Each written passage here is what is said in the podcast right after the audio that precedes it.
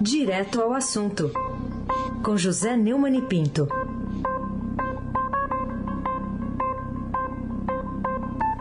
Oi, Neumani, bom dia. Bom dia, Raíssen Abac. Carolina Herculin, seu primeiro dia de férias. Bom dia e bem-vinda, Laís Gotardo. Bom dia, Almirante Nelson, que está botando um eco aqui de volta para mim, eu vou pedir para ele tirar aí, lá, no, no, lá do, do seu transatlântico no Suez. Bom dia, Clã Bonfim, Emanuel Alice Isadora. Bom dia, Moacir Biasi.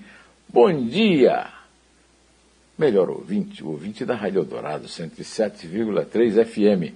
Aí se abaque, o craque.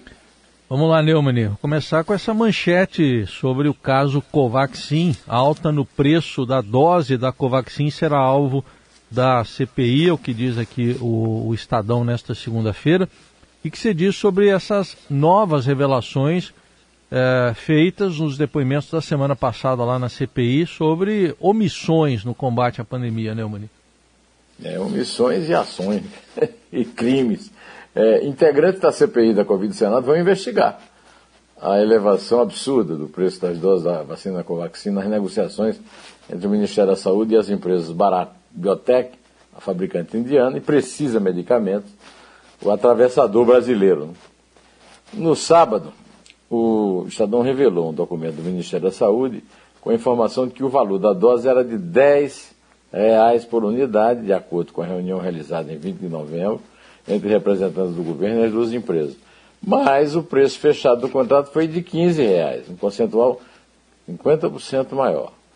O valor. Essa, essa reportagem foi. É, antes já tinha havido uma, uma revelação sobre um mil preço, um sobrepreço de mil por cento, é, numa revelação da Júlia Afonso do, no, no blog do Fausto Macedo. Agora tem essa novidade no sábado. É, e, e, e a, a, respeito da qual vamos falar, eu vou lhe dizer, viu? Nós passamos dois anos e meio aqui falando em vão de negacionismo, terraplanismo, obscurantismo etc. Aí sim, caímos feito patinhos, né, cara? Era só picaretagem de pé de chinelo e cada vez mais aparece pé de chinelo, rapaz. Que coisa absurda. É o país, a república dos pés, dos picaretas pés de chinelo. Aí se abaque, o craque. Deixa eu fazer o meu quen-quen daqui então, porque eu tô me sentindo assim, tá bom? Tá bom, um quen, pado. Quen-quen. Quen-quen. Quen-quen. bom, vamos seguir ainda é, com esse assunto, Neumann, para falar. Você fez uma entrevista com o Luiz Geraldo Dolino lá no seu blog, tá no, no canal do YouTube, está é, no blog é, também. É, é, tá sim. Eu queria que Pode você falar. falasse um pouquinho, ele fez importantes alertas, né? É. é o Luiz Geraldo Dolino é um querido amigo meu e é um funcionário de carreira do Banco do Brasil. Ele trabalhou 31 anos no Banco do Brasil e e é, morou na China, na América Latina, na África, até voltar para o Brasil e, e se tornar um, um, funcionário especializado nas negociações do Banco do Brasil com o exterior. E nós temos sempre contato, ele está, ele é idoso como eu, está é, em quarentena, na casa que ele tem em Petrópolis, com a mulher.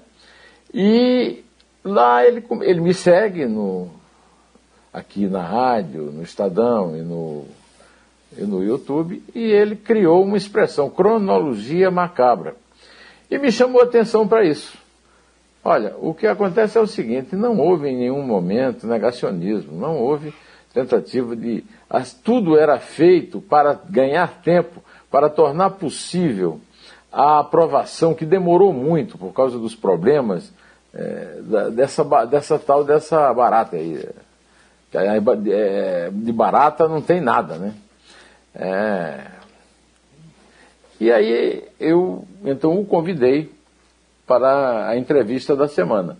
E já está no blog do Neumann desde ontem, a entrevista da semana do, do Luiz Geraldo Dolino, ele está aposentado, e ele, nela ele explica essa história de invoice, todo aquele rolo que foi levado lá para a CPI pelos irmãos Miranda, o deputado Luiz Miranda e o funcionário de carreira do Ministério da Saúde, Luiz Ricardo Miranda.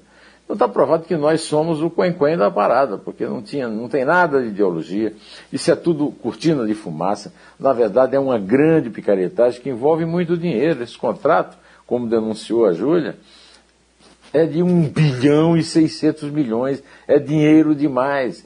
E não caia nessa de, oh, nós não compramos nada, tá ok, não compramos, é, não, não gastamos. O, o, imbecil do ministro da Saúde, ah, tem quantos centavos? Quantos centavos? Tem 1 bilhão e 600 milhões empenhados. E o, e o Dolini explica também o que é que é um empenho, quer dizer, é um, é um dinheiro que você não pode usar em outras coisas, inclusive em vacinas, inclusive do combate à Covid. Rapaz, é uma coisa de chorar, mas olha, eu recomendo muito né, ouvir a entrevista, porque o Dolino é didático, explica com muita é, racionalidade, e eu ainda estou sentindo ali um certo, um, uma certa tentativa de, de, de, puxar a cortina da fumaça ainda, viu? É, portanto, acho importante que a ouça e a veja. Aí se abaque o craque. Neumann, e outro assunto que está voltando ao noticiário é o orçamento secreto, que foi revelado pelo Estadão, e hoje com um novo capítulo, a gente deu a notícia mais cedo, o governo libera 2 bilhões e 100 milhões de reais do orçamento secreto para a saúde. O que, que a seu ver, justifica o uso desse expediente criminoso para burlar a lei mais importante da República? Esse foi outro furo do Estadão, do Breno Pires, e, e continua como acabamos de ouvir aí na voz do, do, do Raíssen Abac, é, e continua no noticiário do dia. O, o, foram destinados pelo orçamento secreto, aquelas verbas, é, o tratoraço, o bolsolão, né? 2 bilhões e 100 milhões de é, é, de emenda né, para a saúde.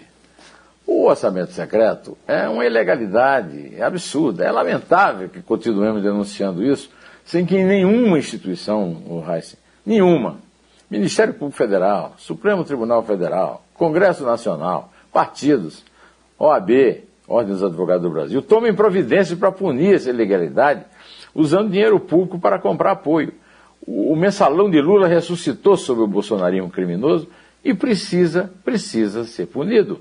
Aí sem abaque, o craque. Outro assunto do dia, Neumann, é a colunista do UOL, Juliana Dalpiva, está trazendo informações sobre uma gravação que implicaria o presidente Bolsonaro naquela prática de extorsão de funcionários na Câmara dos Deputados, esquema da, da rachadinha. E ao mesmo tempo a gente teve no fim de semana, né, lá na CNN, o presidente do Senado, Rodrigo Pacheco, dizendo que não dá para banalizar o impeachment. É, o, a manchete da, da Folha hoje na, no, no, no computador, né, na, no UOL, é, são gravações inéditas apontando o envolvimento direto do presidente da República, Jair Bolsonaro, no esquema de entrega de salário de assessores, da distorção, é, de é roubo, né? furto. É um gatuno, esse cara é um gatuno. Na época em que ele exerceu seguidos mandatos de deputado federal entre 1991 e 2018. Segundo a Juliana Dalpivo, colunista lá do UOL, os áudios podem ser ouvidos no vídeo que aparece na reportagem. Liga lá e ouve. Em três é, reportagens publicadas hoje na coluna da Juliana Dalpiva, essas gravações revelam o que era dito no círculo íntimo e familiar do presidente. E essas declarações indicam que Jair Bolsonaro participava diretamente da rachadinha, nome popular, do, do qual eu não gosto. É, porque eu acho que essa, esse diminutivo serve para né, banalizar, como diria o, o presidente do Senado Federal. A primeira reportagem mostra que um familiar que não quis devolver o valor combinado do salário, foi retirado do esquema. A fisiculturista Andréa Siqueira Vale, ex-cunhada do presidente, afirma que Bolsonaro demitiu o irmão dela porque ele se recusou a devolver a maior parte do salário. O André deu muito problema porque ele nunca devolveu o dinheiro certo que tinha que ser devolvido, entendeu? Tinha que devolver 6 mil reais e ele devolvia 2 mil, 3 mil reais. Foi um tempão assim até que o Jair pegou né, e falou: Chega! Tá ok? Pode tirar ele, porque está ok? Ele nunca me devolve o dinheiro certo. A revelação é gravíssima, precisa ser apurada com todo rigor. Essa tentativa de banalizar o peculato, a extorsão de funcionários em gabinetes usando a, denominação diminutiva de rachadinha, não engana ninguém. O assunto é grave, foi denunciado há tempo de ser investigado, foi denunciado num furo da Constança Rezende, ainda no tempo do Estadão, ainda no governo Temer, no último mês, no, no, em, depois da, da eleição.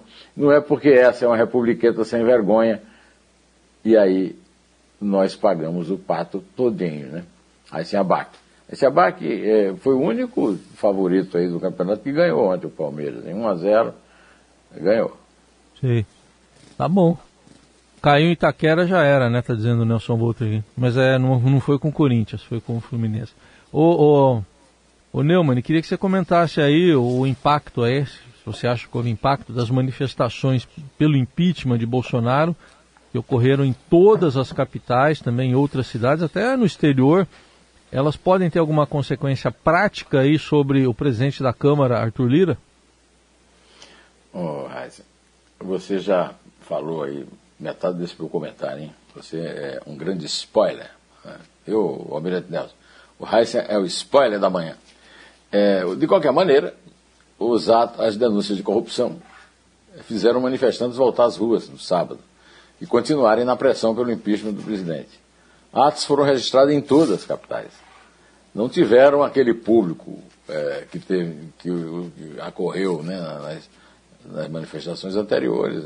Foi bastante, é, digamos, polarizada pelo PT, por sindicatos, por organizações, associações e tal. Mas é já a terceira manifestação mostrando que as motochatas não são uma exclusividade no cenário político. Né? E, de qualquer maneira, vemos o povo se manifestar. Isso é que é povo, não são aqueles caras que vão lá para a porta do palácio, não. Quanto ao senhor Pacheco, Pacheco é aquele torcedor babaca da Copa do Mundo, né? mas eu chamo de placebo, porque é o cara que é, nem fede nem cheira. Né? Voltou a dizer que o impeachment não pode ser banalizado. É um instituto que existe no orçamento, no, ordenamento jurídico e que gera muita desestabilização. Acaba sendo uma ruptura, de modo que tem que ser tratado com muita responsabilidade, sobretudo no momento em que o Brasil precisa de união, pacificação e consenso. O Brasil precisa que os crimes também sejam punidos. E o senhor Arthur Lira, o Arthur Delírio, ele tem que sair desse delírio e ir para a realidade, viu, senhor Pacheco? Os manifestantes têm direito de ir à rua, seja a favor, seja contra as autoridades vigentes não podem ser confundidos com os vândalos do Partido Comunista Operário, que devem ser identificados, processados e comprovado o vandalismo é um caso de polícia. Cadê neles, né, Heisen? Heisen Abac, o craque.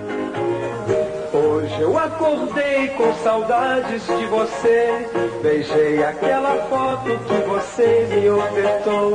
Sentei naquele banco da pracinha só porque foi lá que começou o nosso amor. Vamos lá, você falou com um príncipe nesse fim de semana na coluna Dois Dedos de Prosa, por isso que a gente colocou ele para cantar um pouco aqui, o Rony Von. Adorável, Rony Von. Rony Von é uma pessoa adora, meu amigo. Meu amigo há muito tempo, meu amigo. Eu escolhi ser amigo dele, não do Roberto Carlos, você tem ideia. Na minha série Dois Dedos de Prosa, que também está no. que está no. no blog do Neumann, no portal do Estadão, o, o Rony, eh, o Rony revela que eu sou o único amigo dele que o chama de Ronaldo, né? porque na verdade ele, o nome dele foi em homenagem ao Ronald Coleman, o galã do cinema de Hollywood, né? E a mãe dele chamava de Ronnie, e aí ele ficou sendo só Rony. E aí ele acrescentou esse Von aí é, e conta como é que foi isso. Agora, eu vou revelar uma coisa que ele. O maior sucesso que o Rony Von fez na vida foi essa música aí que o, que o Nelson tocou Tô como ele não gosta da música. Ele não tem nada contra o Imperial, mas acha que o Imperial, que é o autor da música, não tem nada a ver com a sua, o seu, a sua condição de roteiro, é, de roqueiro. E a verdade é que ele foi lançado com uma versão que ele mesmo fez de um grande sucesso do álbum Rubber Soul, Alma de Borracha, dos Beatles, Girl, né? Meu Bem. É o primeiro sucesso. Mas o, o grande sucesso, o maior de todos, foi A Praça, de, de Carlos Imperial, né? Ele conta também como o Paulinho Machado de Carvalho, da Record, cobriu a oferta da Excelsior para lançar seu primeiro programa de TV, né? O, o Pequeno Mundo eh, de Ronivon, para, não, para impedir que ele concorresse na Excelsior com a Jovem Guarda do Roberto Carlos mostrou o boneco do Pequeno Príncipe, feito por artesãos checos e presenteado por Consuelo, a viúva do escritor Antoine de Saint-Exupéry, o criador do personagem Pequeno Príncipe, que inspirou o apelido que lhe foi dado por Hebe Camargo. O, o Rony agora não é mais nem conhecido como Pequeno Príncipe, ele é conhecido como o Príncipe, e ele continua sendo um príncipe. A conversa é encantadora, uma hora e 40 minutos de conversa, mas é encantadora, charmosa. É coisa bem Ronivon. Muito mais Ronivon do que eu, né? Ainda bem. Que me fez ver tudo o que sempre Aí você pediu, tocou. Obrigado, muito obrigado. Partiu e hoje eu vivo triste, mudo, a buscá-la por onde eu andei. Você sabe que ele torce pro Botafogo, né? Nem perguntei isso para ele, mas é. pô, aqui foi, uma, foi, um detalhe. Agora, o, o, engraçado é que ele contou que o, a família era toda contra, tal, né? Então, uma história engraçadíssima que ele, a família era contra e aí a primeira coisa que ele fez foi mandar para uma tia que era muito contra ele ser artista, o primeiro contra-cheque. O primeiro foi o único, a única cafajestice do Rony, do Rony na vida, né?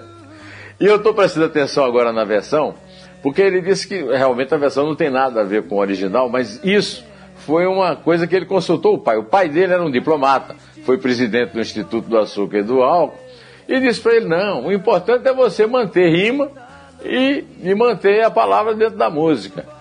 É, não precisa ser a versão, a tradução da música de Paul McCartney, né, do, do Rubber Soul, Girl. Isso aí. Bom, vamos contar, né? Vamos lá. É três. É dois. É um. Olha, uma segunda fecunda e uma semana bem bacana para todos vocês. Em pé! Meu